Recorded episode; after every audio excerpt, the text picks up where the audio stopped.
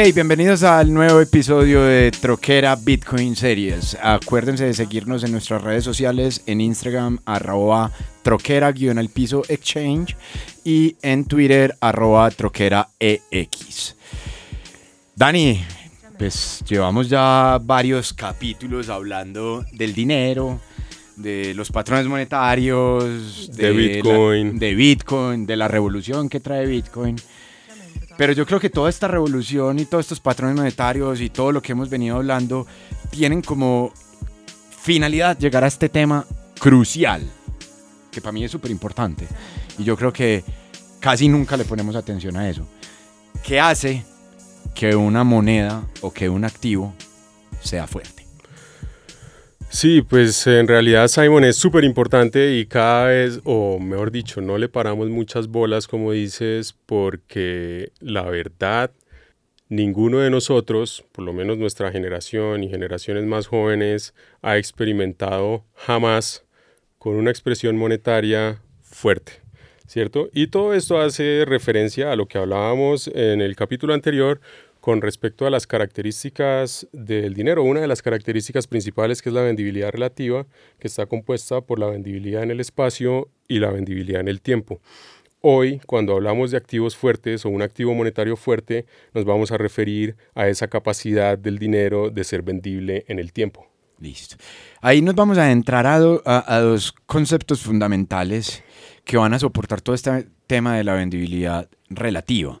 Esos conceptos fundamentales es las existencias y el flujo. Y venga, parce, yo le voy a pedir que me lo explique y se lo explique a nuestros oyentes y nuestros usuarios, porque básicamente esto es para educarlos a ellos. ¿Qué vainas es eso, marica? Como me lo explicó a mí, acuérdese, pa, coquito. Sí, ese es, en inglés se conoce como el stock to flow y es, eh, bueno, básicamente es la relación que existe, sí, entre lo que existe en la base monetaria y lo que se ha destruido versus el nuevo flujo de unidades, o sea, versus la inflación, versus, versus el, el- las La- nuevas monedas. La nueva son- impresión. la Entonces, nueva impresión. estamos es hablando de la base monetaria. Sí, básicamente es la base monetaria. Listo. Entonces, estamos hablando de lo que existe hasta este momento, o sea, sean pesos, sean dólares, sean pesos mexicanos, sea lo que sea, lo que existe hoy versus lo que va a existir en el futuro. versus lo que se inyecta en un periodo específico, digamos en un Listo. año específico. En un año específico. Ajá. Haga de cuenta. Entonces, estamos en el 2020 y la base monetaria era 100, pero en el 2020 la base monetaria llegó a 160. Sí, el estimado, por ejemplo, en la Reserva Federal de los Estados Unidos es que en el 2020 eh, los estímulos o la base monetaria tuvo que crecer para combatir la pandemia, ese es el discurso, tuvo que crecer hasta un 60%. Entonces, la relación que estás haciendo es correcta.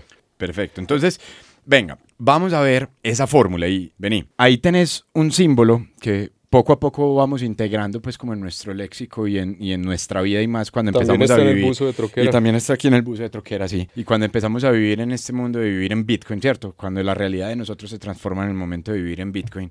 Explícanos qué es eso del infinito sobre 21M. 21M entendiéndolo como 21 millones. Infinito sobre 21 millones es un símbolo que, así es como lo entiendo yo, es un símbolo de la comunidad de los bitcoiners y lo que representa es un futuro, es una visión de futuro fundamentada en las matemáticas. Y lo que te quiere decir es, con el infinito, es que todo lo que existe y todo lo que existirá va a estar dividido en 21 millones. Yo creo que es importante que se acuerden lo que hemos venido hablando a lo largo de los diferentes capítulos que les dijimos que Bitcoin eran 21 millones y no más, no va a poder haber más. Entonces, cuando uno hace esta fórmula matemática de todo lo que existe sobre los 21 millones, eso que te termina dando, Dani, el resultado.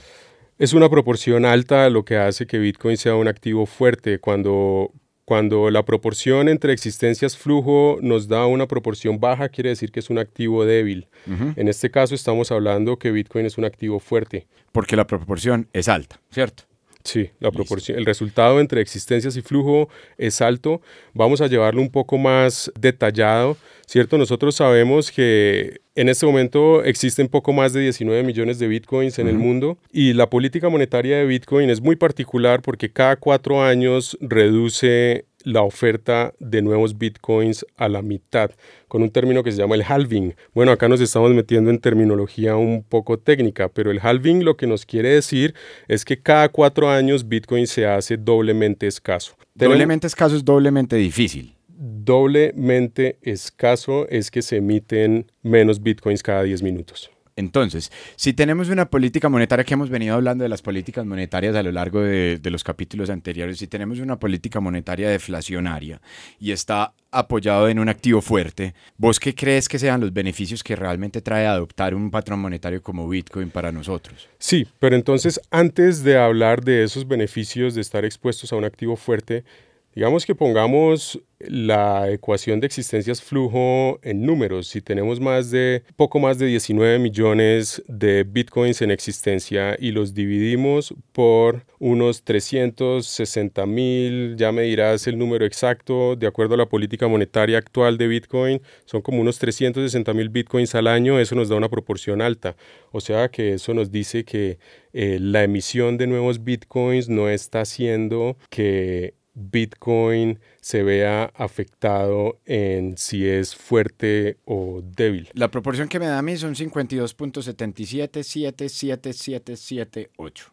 Sí, que puede funcionar para este momento, pero dentro de los próximos 10 minutos puede ser diferente. Totalmente de acuerdo.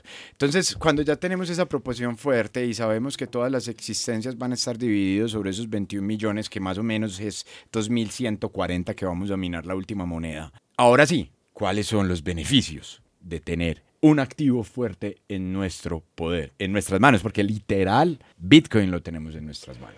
Sí, pues esto ya lo, lo, hablamos un poco en capítulos anteriores y es esa revolución social que nos trae Bitcoin y es que mm, nos trae una conciencia de gasto diferente. En la práctica, yo soy Bitcoiner desde hace muchos años, tengo Bitcoin desde hace muchos años, cuando empecé a entender la revolución fue en el 2020. Desde ese momento, inclusive un poco desde antes, siempre me hago la pregunta de si vale la pena gastar mis Bitcoins en X o Y, ¿cierto? Sí. O para qué estoy volviendo mis Bitcoins dólares o pesos, para comprar qué. ¿Eso vale la pena? ¿No vale la pena? ¿Cierto? Y eso es simplemente porque sabemos nosotros que somos bitcoiners y ya una vez habiéndoles dicho a ustedes que estamos expuestos a un activo 100% escaso, sabemos que él va a ganar valor en el tiempo. O sea que nosotros en la medida en que va pasando el tiempo vamos a poder adquirir más bienes y servicios con ese mismo bitcoin. Entonces te pone una situación de decisión más difícil a la hora de consumir cualquier cosa. Totalmente de acuerdo. Yo creo que, eh, yo no sé, pues si la gente ha navegado en, en, Instagram o en Twitter y ha empezado a mirar todas esas infografías que salen por ahí, hay unos ejemplos súper claros de cuánto valía un celular en bitcoins hace 10 años y cuánto vale un celular en bitcoin ahora. Si no me equivoco, era como que un celular valía 10 mil bitcoins o 30 mil bitcoins por allá en el 2009, 2010 y ahora con un bitcoin te compras como 30 mil celulares. Una vaina así. Sí, sí, es una cosa así. O 20, 20 celulares, pues no va a hablar tan exagerado. Y, y, ese mismo ejemplo te lo ponen con un carrito de mercado cuando te ponen inflación versus deflación. Entonces. Carros, casas, X, eh, todo. Con, la, con un modelo inflacionario cada vez puedes meter menos cosas en el carrito de mercado y con un modelo deflacionario casi que con Bitcoin podrías, al precio de Bitcoin de 2021 podías comprarte un supermercado. Con lo que comprabas un mercado en el 2009. Sí, más o menos. Haga de cuenta. Oíste, entonces, como para redondear la idea de todo el tema de tener un activo fuerte, yo creo que cuando uno llega y posee un activo fuerte, posee un activo que es soberano, soberano entendiendo lo que yo soy dueño de mi dinero y de mi propiedad y que ese dinero y esa propiedad lo custodio yo. Inconfiscable. Es inconfiscable, ¿cierto? Si lo tengo en, un servicio descentralizado, o sea, en, fuera de algo que sea centralizado, después hablaremos de, de todos estos... Diferencias de servicios. Y de actores que, están, que existen en el, en el mundo de Bitcoin. Cuando vos tenés esto, y cuando vos empezás a vivir de esta manera, vos, yo, lo que sea, eso le cambia a uno la mente. Sí, aquí volvemos a, llamar de nuevo a nuestro amigo Saifedin, porque también es por lo menos en mi caso, el que me puso ese concepto antes que, que cualquier otro otro pensador de Bitcoin y es el concepto de la preferencia temporal, ¿cierto? Cuando uno sabe que tiene un activo que está ganando valor en el tiempo, uno tiene la posibilidad de ahorrar. Cuando tú tienes la posibilidad de ahorrar, tú puedes abordar otro tipo de proyectos en tu vida, como construir una familia, como acceder a una vivienda, como trabajar en un proyecto realmente disruptivo. Entonces, cuando tú estás expuesto a un activo fuerte, la concepción o la forma como tú valoras el futuro sobre el presente es diferente, cambia por completo. Y eso, la capacidad de ahorrar, te permite estar más asegurado. Por eso muchos dicen que Bitcoin es... Hay, un, hay, hay, otro gran pensador que sigo mucho últimamente que se llama Greg Foss. Es un experto en los mercados de deuda soberana y estas cosas. Y él dice que Bitcoin en este momento es un seguro contra toda esa canasta de monedas fiat. Hace poco yo estuve eh, pues, ahí viendo en internet y haciendo investigaciones y consumiendo información, porque de eso se trata pues todo el tema de Bitcoin. Uno tiene que consumir información y tiene que hacer las investigaciones. Que en medio de toda esta turbulencia económica que estamos viviendo en el mundo, de estas subidas y bajadas, el incremento como que parece sin techo del valor del dólar, las caídas de monedas como la libra esterlina, que uno pensaba que era la moneda más estable del mundo y que en un mes haya caído el 40%. Es la más antigua. Es la más antigua estamos viendo que Bitcoin está brindando como algo de estabilidad a los mercados teniendo como todo esto claro y viendo que uno teniendo un activo fuerte, realmente fuerte, puede ahorrar, ¿qué crees que vaya a pasar en el mundo si nosotros asumimos un patrón Bitcoin? Si nosotros seguimos el ejemplo como estados o como países como El Salvador, como la República Central Africana, que son países que uno diría que son países muy pobres, pero que tomaron este, esta decisión de, de ser disruptivos, porque se están saliendo de todos los patrones monetarios conocidos por la humanidad y están entrando en un patrón monetario nuevo. ¿Vos qué crees que podría pasar. Y te hago esta pregunta porque es que yo quiero hacer una recomendación de, de un videito que tenemos por ahí, que no es nuestro, sino que lo, lo, lo, hicieron estos grandes pensadores. Entonces a mí me gustaría que, que, diéramos como una visión a futuro de lo que nosotros pensamos y cogemos el patrón Bitcoin. Sí, pues esto es pura especulación, ¿no? Tratar de imaginarse el futuro es simplemente imaginación, pero...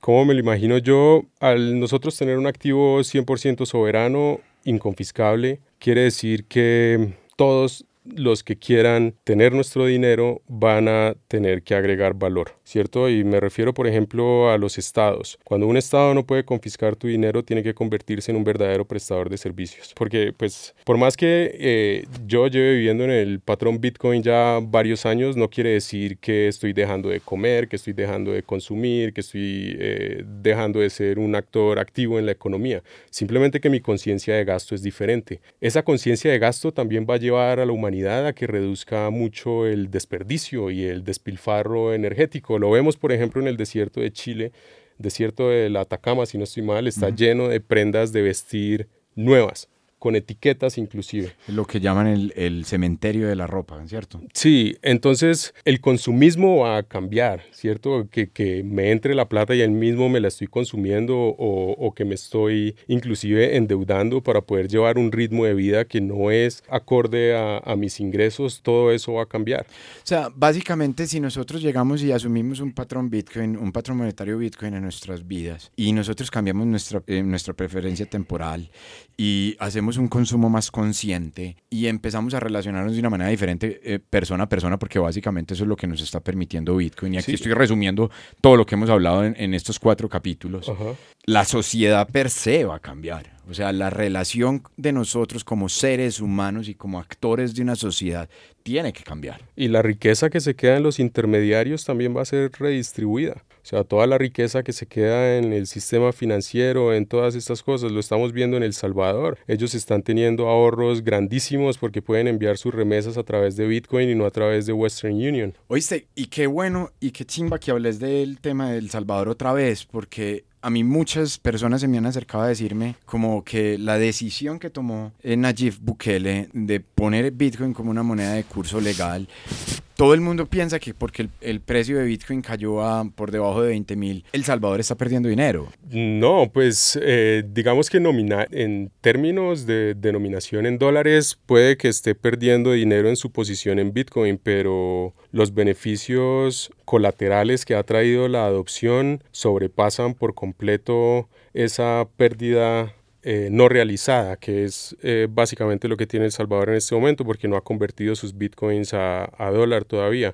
Pero entonces, por ejemplo, también uno de estos grandes pensadores de Bitcoin, que es el Bitcoin Priest, Max, Kaiser, es también uno de los grandes constructores de mi realidad hoy en día. Él en su programa de Max Stacy Report, ellos estaban hablando que por ejemplo, un estado como Costa Rica literalmente quemó millones y millones de dólares en programas turísticos para llevar turistas a, su país, a Costa Rica, a conocer sus playas, etc. El Salvador, y digamos que todos esos dólares desaparecieron, ¿no? O sea, todos esos dólares fueron gastados. Sí. El Salvador incorporó un activo fuerte dentro de su tesorería como Estado. Sí. Y eso lo ayudó a potenciar el turismo si no me equivoco, fue un incremento del 60% en el turismo y un 30% en la inversión extranjera directa en el último año. No tengo muy clara la, la, cifra, pero nos pasó a nosotros. O sea, nosotros decidimos ir a invertir en El Salvador, crear nuestra empresa en El Salvador. Eh, el Salvador está en el mapa gracias a su adopción de Bitcoin prácticamente. Entonces, invirtieron en un activo fuerte, lo tienen en su tesorería, impulsaron el turismo sin gastar la plata, porque el activo todavía lo tienen ahí. Y la gente puede ir y meterse a blockchain, a la, cadena de bloques y poner y buscar la billetera de, del gobierno de El Salvador y saber si, se están gastando o no se están gastando los bitcoins, ¿cierto? Sí, pues ese es... Totalmente transparente. Esa es en esencia eh, la transparencia que le trae Bitcoin a las cuentas públicas, por ejemplo. Dani, ve, qué bacano poder compartir de esta manera la información y lo que llevamos años investigando y podérselos poner a las personas al alcance, no simplemente como para de manera informativa, sino como para retarles esa parte intelectual de vayan un poquito más allá y hagan un poquito más de investigación, porque hay demasiado ruido en, en todo este mundo de, de, las criptomonedas y blockchain. Sí, además que tienes que entender que Bitcoin no la tiene fácil, ¿cierto? Bitcoin viene aquí a ser un actor disruptivo en el sistema financiero y el sistema financiero tiene muchísimo poder. El sistema financiero tiene capacidad de, de enviar un mensaje masivo muy fácil a través de medios masivos. Bitcoin no tiene un departamento de mercadeo nunca lo ha tenido. Y creo que nunca lo va a tener. Y nunca lo va a tener, no tiene un CEO, no tiene un director ejecutivo, un gerente, no tiene nada de eso. Todos los que estamos en Bitcoin lo hacemos de una forma altruista principalmente. El hecho de que nosotros estemos hablando aquí de Bitcoin, sí, eh, queremos promover nuestra plataforma, queremos promover nuestras herramientas para la adopción y el uso diario de Bitcoin, pero al mismo tiempo queremos que las personas empiecen a experimentar con este activo para que también puedan transformar su vida o transformar su vida de la misma forma como nosotros hemos sentido que Bitcoin ha transformado positivamente nuestras vidas. Y el tema de esa transformación de la vida no solo es en temas económicos o en temas financieros, es en temas mucho más allá, en temas de qué somos nosotros como seres humanos y cuál es la conciencia que tenemos de consumo.